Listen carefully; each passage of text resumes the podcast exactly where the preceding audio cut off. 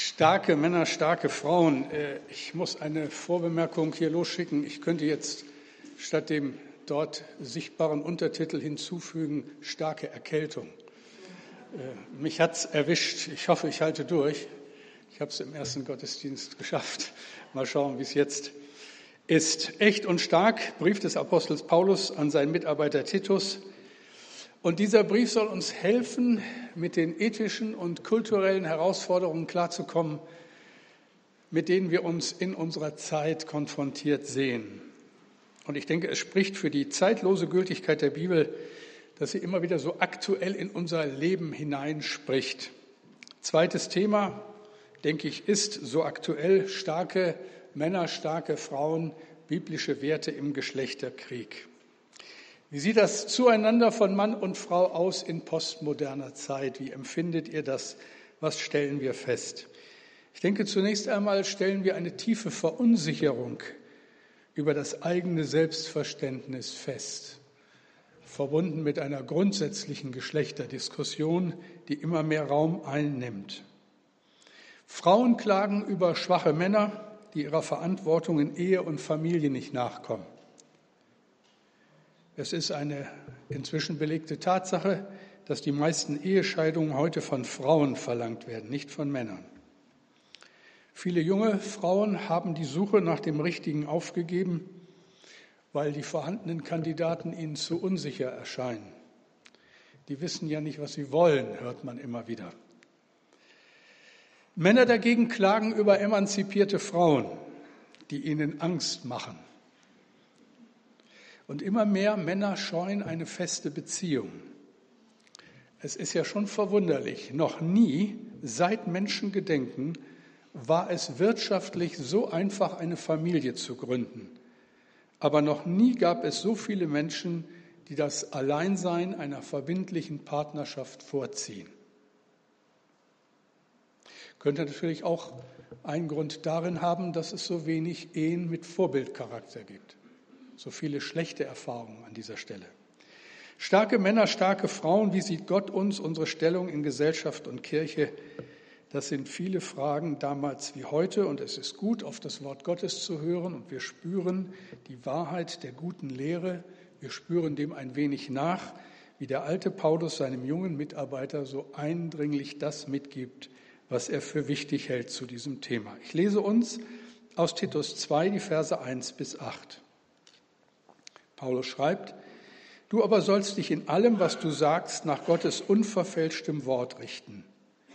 Den älteren Männern sage, dass sie maßvoll, ehrbar und besonnen leben sollen, dabei treu in ihrem Glauben voller Liebe und Geduld. Von den älteren Frauen verlange, dass sie ein Leben führen, wie es Gott Ehre macht. Sie sollen nicht klatschen und nicht tratschen, noch sich betrinken, sondern in allen Dingen mit gutem Beispiel vorangehen. So können sie, die jungen Frauen, zu einem guten und geordneten Leben anleiten.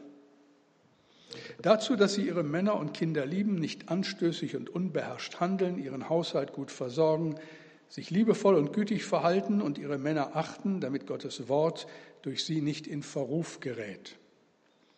Ebenso musst du die jungen Männer ermahnen, beherrscht und ordentlich zu leben. Vor allem sei du ihnen in jeder Hinsicht ein gutes Vorbild. Das gilt für alles, was du lehrst, aber auch für dein persönliches Leben. Was immer du sagst, soll wahr und überzeugend sein. Nur so kannst du die Gegner des Wortes Gottes entlarven. Sie werden beschämt sein und nichts Nachteiliges gegen uns vorbringen können. Ich bete noch einmal mit uns. Danke, lieber Herr, für dein Wort. Und wenn es hineinspricht in unsere Zeit, dann gibt, dass wir das aushalten und richtig verstehen.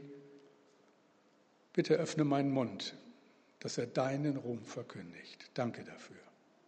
Amen. Es ist während des Zweiten Weltkriegs geschehen. Die Japaner hatten für alliierte Gefangene ein Lager am Fluss Kwai errichtet. Die Sterberate in diesem Lager war unglaublich hoch, die Bedingungen menschenverachtend. Im verzweifelten Überlebenskampf wurden die Männer zu Tieren, sterbenden Kameraden wurde Essen und Wasser gestohlen ein Leben galt in diesem Lager nichts. Plötzlich, so berichten Augenzeugen, geschah so eine Art Wunder. Die Männer begannen sich zu verändern. Es wurde nicht mehr gestohlen, man fing an, das wenige, das man hatte, zu teilen. Was war geschehen? Alles hatte damit begonnen, dass ein Schotte namens Angus Gilray buchstäblich sein Leben für seinen Freund gab. Sein Freund lag im Sterben. Jemand hatte ihm die Wolldecke gestohlen, Agnes gab ihm seine. Jemand stahl ihm seine Nahrungsration, Agnes gab ihm seine. Dem Freund ging es langsam besser, aber Agnes starb. Er bezahlte den Preis der größten Liebe, weil Jesus sagt, niemand hat größere Liebe als die, dass er sein Leben lässt für seine Freunde. Die Geschichte sprach sich im Lager herum und veränderte die Menschen. Die Konfrontation mit der christlichen Liebe veränderte ihr Verhalten und berührte ihre harten Herzen. Es gibt, ihr Lieben, einen Lebensstil, der nie veraltet, der für jeden Christen gilt und der Grundsätzliches sagt zu dem Thema von heute Morgen. Paulus nennt ihn das richtige Leben in der Furcht Gottes. Lebe als Christ, nimm die Gebote Gottes ernst und folge Jesus nach. Und die Bibel, Gottes Wort, ist dir dabei Maßstab. Eindringlich sagt Paulus zu Titus, du aber sollst dich in allem, was du sagst, nach Gottes unverfälschtem Wort richten. Paulus nennt es die gesunde Lehre. Es ist gesund, sich nach Gottes Wort zu, äh, zu orientieren, zu richten. Es tut einfach gut. Das sage ich hier so. Ist das auch so? Ist das wirklich unsere Überzeugung? Oft scheint es ja so, als stünde Gottes Wort gegen allen Spaß auf dieser Welt. Alles, was wirklich fasziniert, ist verboten. Scheint so. Doch ich glaube, je länger, je mehr, dass ein Leben in den Ordnungen Gottes einfach das Beste ist, weil dieser Gott, als er uns geschaffen hat, sich ja was dabei gedacht hat. Und wer kann besser wissen als er, was für uns gut ist? Es ist also gut, nach den Ordnungen Gottes zu leben und so gesund und so faszinierend und so fröhlich und so lustvoll. Es ist einfach gut. Paulus macht mir überhaupt nicht den Eindruck eines verkrusteten Asketen. Nein, er ist begeistert von Gott. Er ist erfrischend und anders und radikal anders. Er lädt die jungen und die alten Frauen ein, Jesus nachzufolgen. Er lädt die jungen und die alten Männer ein, Jesus nachzufolgen. Und die Einladung gilt in gleicher Weise Unverheirateten und Verheirateten. Und Paulus macht Front gegen Schwätzer und Verführer innerhalb und außerhalb der Kirche, die eine völlig verdrehte Sicht haben von individueller Freiheit und auch von Ehe und Familie. Er sagt dem Titus immer wieder, du musst ihnen den Lebensstil erklären, der im Einklang mit der gesunden Lehre, mit dem Wort Gottes steht. Das ist der Auftrag. Und da bin ich beim Thema, diesem speziellen Thema am heutigen Mittag. Ist ja schon Mittag. Beginnen wir mal ausnahmsweise mit den Männern. Das gehört sich ja eigentlich nicht.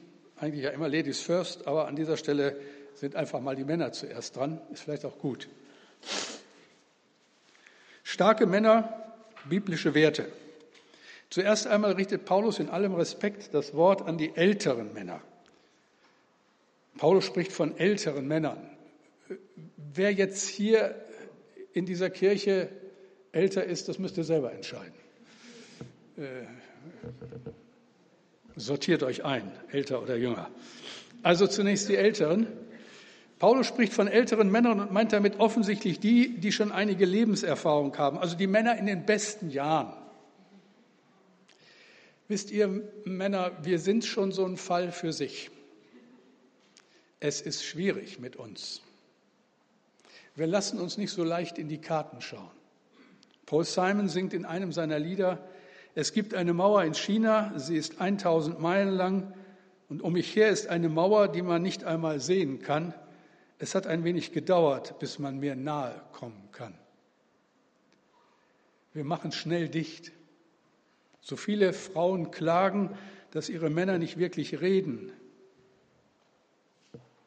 Und deshalb kennen sie ihre Männer auch nicht wirklich. Dabei ist das doch alles ganz anders, Männer, oder? Wie singt Herbert Grönemeyer? Männer sind so verletzlich. Männer sind einfach unersetzlich. Aber mal in allem Ernst, es ist auch so, hinter der dicken Schale unserer Männlichkeit schützen wir unsere Verwundbarkeit und verpassen darüber nicht selten Wesentliches. Wir verprellen unsere Freunde, wir zerstören unsere Ehen und wir verschrecken unsere Kinder. Dagegen steht die gesunde Lehre Paulus an Titus, Titus 2, Vers 2, den älteren Männern sage, dass sie maßvoll, ehrbar und besonnen leben sollen, dabei treu in ihrem Glauben, voller Liebe und Geduld. Sie sollen maßvoll sein. Luther übersetzt nüchtern. Das heißt, du bist nicht der Sklave deiner Triebe, deiner Lust oder deiner Unlust, deiner Launen und Vorbehalte. Bei allem Kampf, der immer sein wird, schenkt Gott uns Männern einen heiligen Lebenswandel, wo immer wir uns danach sehnen. Das moderne Bild von diesen Hangover-Typen, von One-Night-Stand und Bierseligkeit hat nichts mit Stärke, nichts mit Freiheit, aber ganz viel mit Sinnlosigkeit und Gebundenheit zu tun. Männer, die Christus lieben, sollen ehrbar sein. Das ist eine nähere Bezeichnung ihres Charakters. Wir wissen um unsere Ehre und wir wissen um die Ehre der anderen und achten sie. Wir verletzen nicht die Menschenwürde, kennen keine geistliche Auszeit. Wir leben nicht anders, wenn uns keiner sieht, ob zu Hause oder unterwegs, wir gehören zu Jesus. Unser Ja ist ein Ja und unser Nein ist ein Nein. Man kann sich auf unsere Zusagen verlassen. So wollen wir leben. Paulus schreibt weiter, wir sollen besonnen sein. Aus der inneren Beziehung zu Gott kommt eine tiefe Weisheit und Ruhe in unser Leben. Wir reagieren anders. Menschen kommen in unserer Gegenwart zur Ruhe und fragen sich, was bei uns anders ist. Wir stehen mit beiden Beinen auf dem Boden und lassen uns nicht mehr so schnell verblüffen. Wir sind bescheiden geworden und kennen doch unseren Wert weil wir Gott kennen. Ihr lieben älteren Männer, die Frage wird sein, wollt ihr das? Sind das Ziele für euer Leben? Beten wir ernstlich darum, dass Gott aus uns Männer nach seinem Herzen macht? Ist das uns etwas Wichtiges? Starke Männer, biblische Werte, erst die älteren Männer, jetzt die jüngeren Männer, da gilt das Gleiche, wer auch immer von euch jung ist. Kreta war damals nicht so viel anders als Bremen. Es herrschte ein tolerantes, ausschweifendes gesellschaftliches Klima. Es wurde viel gefeiert und viel getrunken. Eine hochentwickelte Körperkultur war durchaus vergleichbar mit dem heutigen Fitness- und Beauty-Wahn. Bei waghalsigen Turnieren verloren viele junge Männer Gesundheit und Leben. Es gab die Möglichkeit, in den heidnischen Tempeln mit Frauen zu schlafen, die als Prostituierte direkt den Priestern unterstellt waren. Das war gesellschaftlich angesagt. Das taten alle. Erlaubt war, was Spaß machte und von der gerade herrschenden Macht als richtig befunden wurde. Und auf den ersten Blick gab es eine Menge Dinge, die Spaß machten. Und wieder, eigentlich damals genau wie heute, und insoweit hat sich gar nicht so viel verändert in 2000 Jahren, die Kirche ist mittendrin. Und wie verhält sie sich? Wie verhalten wir uns? Wie verhalten sich junge Männer? Was soll Titus ihnen sagen? Das soll er ihnen sagen. Titus 2, 6 bis 8. Ebenso musst du die jungen Männer ermahnen, beherrscht und ordentlich zu leben. Vor allem sei du ihnen in jeder Hinsicht ein gutes Vorbild.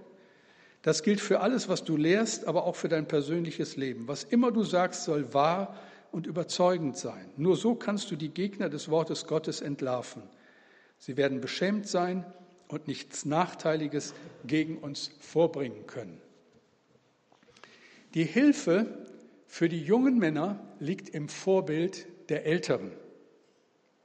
Ich wünsche euch jungen Männern immer wieder den Blick für die, die euch Vorbild sein können dass ihr das auch aktiv betreibt, dass ihr euch herausfordern lasst von älteren Männern, die euch Vorbild sein können.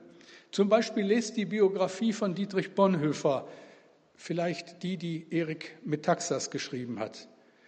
Mit klarem Blick und Gottvertrauen hatte Bonhoeffer schon in sehr jungen Jahren erkannt, welches Unheil der Nationalsozialismus für Deutschland bedeuten würde.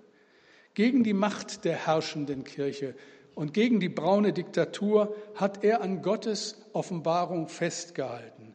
Und sein Leben hat Spuren hinterlassen. Und es lohnt sich, diesen Spuren nachzugehen. Sein Vertrauen in die Bibel gab ihm die Kraft zu widerstehen. Und er schreibt an einer Stelle dazu, ich glaube, dass die Bibel allein die Antwort auf alle unsere Fragen ist und dass wir nur anhaltend und etwas demütig Fragen brauchen, um diese Antwort von ihr zu bekommen. Die Bibel kann man nicht einfach lesen wie andere Bücher. Man muss bereit sein, sie wirklich zu fragen. Nur so erschließt sie sich. Das liegt eben daran, dass in der Bibel Gottes Wort zu uns redet. Dass in der Bibel Gott zu uns redet. Also, ihr älteren Männer, lasst uns Gott darum bitten, dass wir unseren jungen Leuten ein Vorbild sind. Das ist so wichtig, dass sie an uns sehen, es ist richtig und es macht Freude, orientiert am Wort Gottes seinen Weg zu gehen. Das waren die Männer. Es gibt noch einen kleinen Nachschlag, aber jetzt kommen erstmal die Frauen dran. Was empfiehlt Paulus dem jungen Pastor Titus, wenn es um die Frauen in der Gemeinde geht? Also zweitens, starke Frauen, biblische Werte. Ich lese das noch einmal vor. Von den älteren Frauen verlange, dass sie ein Leben führen, wie es Gott Ehre macht. Sie sollen nicht klatschen und tratschen, noch sich betrinken, sondern in allen Dingen mit gutem Beispiel vorangehen. So können sie die jungen Frauen zu einem guten, geordneten Leben anleiten, dazu, dass sie ihre Männer und Kinder lieben nicht anstößig und unbeherrscht handeln, ihren Haushalt gut versorgen, sich liebevoll und gütig verhalten und ihre Männer achten, damit Gottes Wort durch sie nicht in Verruf gerät. Wieder haben wir ältere und jüngere Frauen, aber zuvor eine Bemerkung zur Familie. Das ist an dieser Stelle sehr wichtig. Für unser modernes Verständnis im Zueinander der Geschlechter und überhaupt der gesellschaftlichen Formen sind die Anweisungen des Titus ja sehr familienorientiert. Dabei muss ich aber klarstellen aus dem Zusammenhang der ganzen Bibel, das hat nichts damit zu tun, dass Paulus die Ehe und Familie als alleingültige Eheform beschreibt. Ganz bestimmt nicht. Gerade er betont die besondere Gabe der Ehelosigkeit und fordert die Christen in den Gemeinden auf, ihm, der nicht verheiratet war, nachzueifern. Für Paulus war es ein Privileg, nicht verheiratet zu sein, kein Makel. Und aus biblischer Sicht müssen wir hinzufügen, kann Ehelosigkeit sogar eine Geistesgabe sein, also eine besondere Berufung, die Gott über deinem Leben ausgesprochen hat. Aber Paulus weiß natürlich auch, dass Gottes Ordnung in Ehe und Familie immer wieder in Frage gestellt wird und es ist ihm ein Anliegen, Ehe und Familie zu schützen und ihr einen ganz hohen Wert zu geben, nämlich den, den Wort Gottes Ehe und Familie gibt. Heute ist es ja seltsam. Man hat ja fast den Eindruck, wenn jemand Ja zu Kindern sagt in seiner Ehe, ist das schon fast ein Makel. Und eine durch und durch egoistische Gesellschaft sieht oft in Kindern nur noch Belästigung. Und ich denke, das ist dann der Ausverkauf der Menschheit. Und dagegen erheben wir unsere Stimme und so ordnen wir das auch ein, was Paulus jetzt im Folgenden sagt. Mit dem gebotenen Respekt spricht er zuerst die älteren Frauen ein, auch an, auch hier gilt, ich überlasse es euch, wer sich dazu rechnet. Denn es kommt ziemlich dicke. Sie sollen nicht klatschen und tratschen. Übersetzen wir das. Ich glaube, Jesus freut sich, wenn ihr der Versuchung widersteht, über andere Menschen negativ zu reden.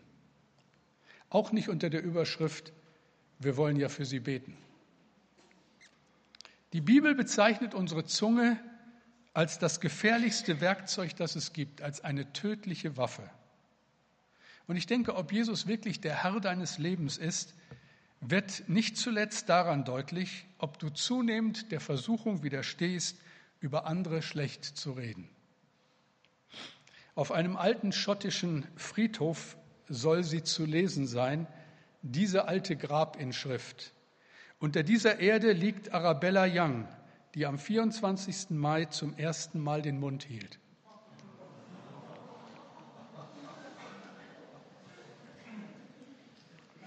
Paulus schreibt weiter, die älteren Frauen sollen dich nicht betrinken, das befremdet. Warum steht das da? Es ist seltsam, dass sich auch hier in 2000 Jahren nicht so viel verändert hat, heute allerdings oft versteckt und bagatellisiert.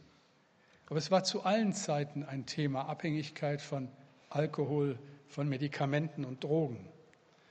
Vor 100 Jahren gab es in Ostfriesland einen Pastor, der Schlagzeilen machte.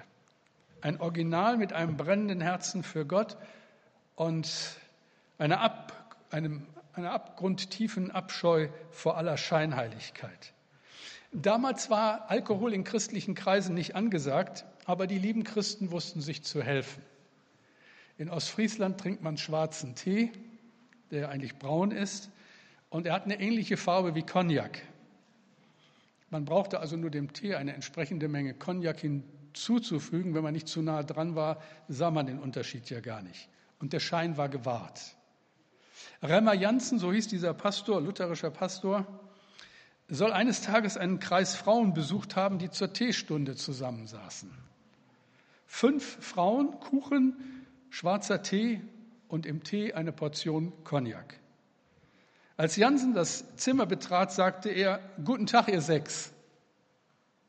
Die Frauen starrten ihn entgeistert an, wieso sechs? Wir sind nur fünf. Nein, sagte Remmer Jansen, ihr seid sechs. Ihr fünf Frauen und der Teufel.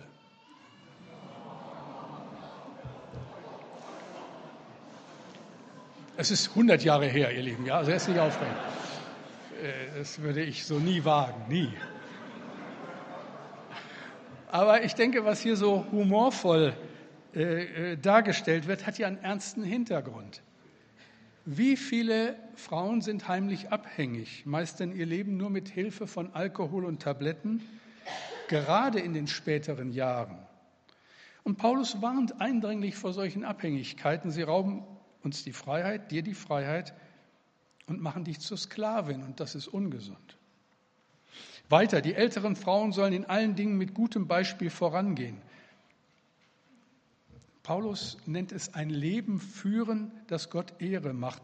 Und wieder ist hier wie bei den Männern die Vorbildfunktion der Älteren für die Jüngeren gefragt.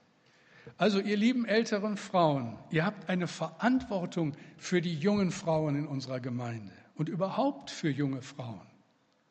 Wie begegnet ihr ihnen? Nerven euch nur die schreienden Kinder, weil ihr damit durch seid? Oder mögt ihr nicht ihre Musik? Oder stellt ihr fest, dass zu euren Zeiten ja sowieso alles anders war? Wisst ihr, die jungen Frauen brauchen nichts nötiger als ältere Frauen, die ihnen Mütter in Christus werden. Frauen, die sie ermutigen, sie verstehen. Und wenn es um die jungen Familien geht, hätte ich einen ganz praktischen Vorschlag. Ihr sollt ihnen Mut machen, wenn sie entgegen der gesellschaftlichen Entwicklung ein Ja zu eigenen Kindern haben. Macht ihnen Mut. Wie kann das praktisch aussehen? Habt ihr nicht mal Zeit, jungen Frauen eure Erfahrung mitzuteilen, sie teilhaben zu lassen an dem, was euer Leben so reich gemacht hat, nicht zuletzt an Erfahrung? Also mein praktischer Tipp, verzichte mal auf Rosamunde Pilcher oder den Tatort und biete einem jungen Paar deine Dienste an. Ermögliche den beiden einen Abend zu zweit und pass auf die Bande auf. Die Erfahrung hast du ja. Und ich glaube, das tut sehr gut und bewirkt mehr als tausend ermahnende oder kritische Blicke. Soweit die Älteren. Und nun die jüngeren Frauen. Ich denke, für jüngere Frauen gilt, was Paulus hier sagt, unabhängig vom Status, ob verheiratet oder nicht verheiratet, mit alledem, was er jetzt gesagt hat, was auch Vorbild der Älteren ausmacht, schreibt er, können die jungen Frauen zu einem guten und geordneten Leben finden. Was ist das denn? Guten und geordneten Leben, das klingt fast spießig, langweilig. Aber das ist es nicht. Und wer das so versteht, kennt die Bibel nicht. Ich denke, die Bibel ist prall gefüllt mit Lebensfreude und Genuss. Und das gilt es zu entdecken und zu leben und was es bedeutet, Gott den ersten Platz im Leben einzuräumen und etwas wir dann eben nicht zu kurz kommen, sondern im Gegenteil unsere Bestimmung fehlen, äh, unsere Bestimmung äh, finden. Matthäus 6, 32 und 33. Warum wollt ihr leben wie die Menschen, die Gott nicht kennen und diese Dinge so wichtig nehmen? Euer himmlischer Vater kennt eure Bedürfnisse. Wenn ihr für ihn lebt und das Reich Gottes zu eurem wichtigsten Anliegen macht, wird er euch jeden Tag geben, was ihr braucht. Probier es aus, da steht's. Wenn wir ihn und sein Reich zur wichtigsten Sache in unserem Leben machen, in unserer Ehe und Familie, in unserer Berufung als Single oder wo auch immer uns Gott hingestellt hat, kommen wir nicht zu kurz. Das sollten wir uns merken, ob Mann oder Frau, ob jung oder alt. Wer Gottes Reich zur Priorität in seinem Leben erhebt, wird dabei nie zu kurz kommen. Er wird im Gegenteil am Ende des Lebens sagen, niemals zurück. Das andere so ungemein wichtige Anliegen, das Paulus hier treibt, ist der vierte und fünfte Vers. Und der liest sich schwer. Titus 2, 4 und 5. So können die jungen Frauen zu einem guten, geordneten Leben anleiten, dazu, dass sie ihre Männer und Kinder lieben. Das geht ja noch bis dahin, jetzt. Nicht anstößig und unbeherrscht handeln, ihren Haushalt gut versorgen, sich liebevoll und gütig verhalten und ihre Männer achten, damit es Gottes Wort durch sie nicht in Verruf gerät. Bist du verheiratet, dann hast du dich für einen bestimmten Weg entschieden. Du hast deinem Mann versprochen, ihn zu lieben und zu ehren in guten und in bösen Tagen. Tu es. Was soll ich da viel sagen als Mann? Tu es einfach. Ich weiß, wie schön eine Ehe sein kann. Ich weiß aber auch, dass sie scheitern kann. Die Gründe, warum es so oder so läuft, sind sehr komplex. Gott will, dass euer Versprechen am Anfang eurer Ehe gilt, bis der Tod euch scheidet. Aber das kann so schwer werden. Und ich bin selbst sehr verunsichert angesichts all der Geschichten zu diesem Thema. Wie sehr wünsche ich dir, euch, dass ihr glücklich werdet in eurer Ehe. Und da, wo sie gescheitert ist, wo du auf eine notfalle Vergangenheit zurückblicken musst, da wünsche ich dir Neuanfang, dann aber unter der Leitung und Gnade Gottes. Das bedeutet immer viel Arbeit und bedeutet ein Hinhören auf das, was Gott will. Gott will, und das schreibt Paulus hier an Titus, Gott will, dass du deinen Mann achtest. Aus meiner Sicht stelle ich das immer wieder fest, in so vielen Gesprächen, was wir Männer mehr brauchen als Zuneigung ist Respekt. Jetzt könnte ich mir vorstellen, dass der eine oder andere Mann innerlich die Hände reibt und sagt, endlich sagt es mal jemand. Deswegen mal ein Wort, ich habe ja gesagt, es gibt einen Nachschlag, nochmal an alle Männer, also jetzt an die Ehemänner. Dieser Respekt will verdient sein. Paulus schreibt in Epheser 5, 25, ihr Männer liebt eure Frauen so, wie Christus seine Gemeinde liebt, für die er sein Leben gab. Es ist ein fromm getarnter Unsinn, wenn wir von Achtung und Unterordnung reden und dabei vergessen, was es den gekostet hat, der die Achtung verdient. Und ich frage mal mehr rhetorisch, kann einer Frau etwas Größeres passieren, als einen Mann zu heiraten, der bereit ist, sein Leben für sie zu geben? Ich bin jetzt über 40 Jahre verheiratet. Ich habe Ahnung. Deshalb sage ich, wenn wir Männer nicht bereit sind, uns zu verschenken, und Schluss zu machen mit dieser elendlangen Liste von Forderungen ist eine glückliche und erfüllte Ehe unmöglich. Wenn wir Männer nicht begreifen, dass unsere Verantwortung zuallererst darin besteht, unsere Frau zu lieben und ihr zu dienen, dann haben wir nichts kapiert. Starke Frauen, starke Männer. Als ich an dieser Stelle angekommen war in der Predigtvorbereitung, und das ist schon die Seite 17, habe ich gedacht, jetzt ist die Zeit rum und nicht die Hälfte habe ich gesagt. Damit müsst ihr jetzt leben. Das wird uns alles zu lang, aber da gibt es noch viel zu, zu sagen, das ist mir klar. Aber ich hoffe doch, dass das, was ich sagen durfte, so viel ist, dass damit Gott weiter in deinem Leben arbeiten kann, ob Mann oder Frau, dass Gottes Geist weiter in dein Leben hineinreden darf und sein Wort dich erreicht. Deshalb Gott segne euch, ihr älteren und jüngeren Männer, ihr älteren und jungen Frauen. Beten wir. Danke, Herr, für dein Wort. Und danke, dass du dich nicht verändert hast und dich nicht veränderst und du derselbe bist gestern, heute und in Ewigkeit. Und dass du es auch mit den Menschen im 21. Jahrhundert gut meinst, dass du es mit dieser Stadt gut meinst, dass du es mit deiner Gemeinde gut meinst. Hilf uns dem nachzuspüren, immer wieder neu. Danke für deine Gegenwart. Danke, dass du die Grundlage, das Fundament sein willst unseres Lebens, dass du, Herr Jesus, der Eckstein bist, auf den sich alles gründen darf und dass das hält und gut ist. Danke von Herzen dafür. Amen.